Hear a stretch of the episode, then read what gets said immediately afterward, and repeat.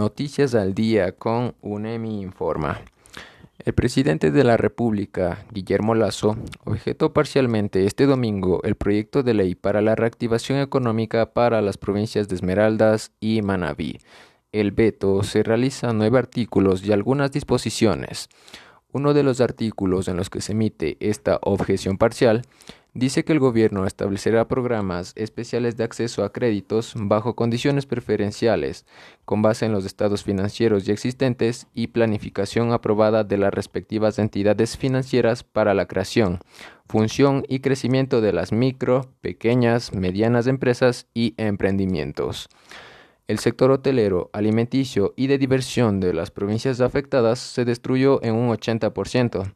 Los sitios más afectados fueron Pedernales y Canoa con pérdidas casi totales en sus negocios.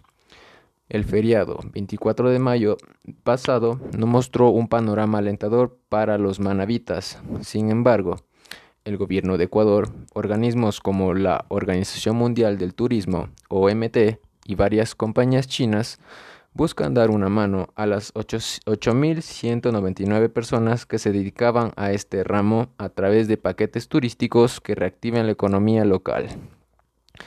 El pasado 27 de julio, la Asamblea Nacional aprobó un proyecto de ley para la reactivación económica de estas provincias, afectadas por el terremoto del 2016. El nuevo gobierno busca impulsar lo que llamamos más Ecuador en el mundo y más mundo en el Ecuador la visión será convertirnos en una sociedad libre, republicana, abierta, próspera y solidaria. Estas fueron las palabras que expresó el mandatario en un diálogo convocado por el Foro Económico Mundial. Reportó Andrés Bonilla Ñacato.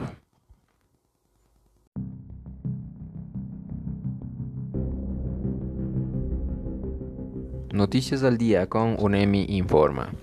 Se intensifican los ataques de los talibanes en Kabul que se registraron este domingo. Por otra parte, las autoridades de Estados Unidos recibieron los cuerpos de los soldados ya fallecidos arribaron al continente americano los cuerpos de los 13 soldados estadounidenses fallecidos por el ataque terrorista en Kabul, Afganistán.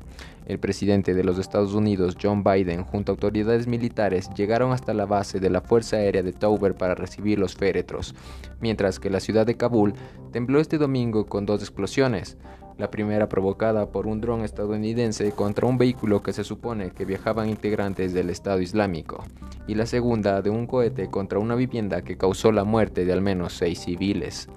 En un comunicado, el portavoz del Comando Central de los Estados Unidos, el capitán Bill Urban, informó sobre el impacto del dron que suponía una amenaza inminente del Estado Islámico contra el aeropuerto de Kabul, donde aún permanecen las tropas estadounidenses. En el comunicado, Urban dijo, Estamos seguros de que alcanzamos con éxito el objetivo. Este nuevo ataque de Washington contra supuestos miembros del Estado Islámico llega solo un día después de que un dron estadounidense acabara con la vida de supuestos yihadistas de alto perfil de este grupo terrorista e hiriera a otro en represalia por el atentado del día jueves. En menos de 48 horas se vence el plazo planteado por Biden para la retirada de las tropas, mientras que los talibanes exigen a los estadounidenses y sus aliados que abandonen por completo el país para este 31 de agosto. Informó Andrés Bonilla Ñacato.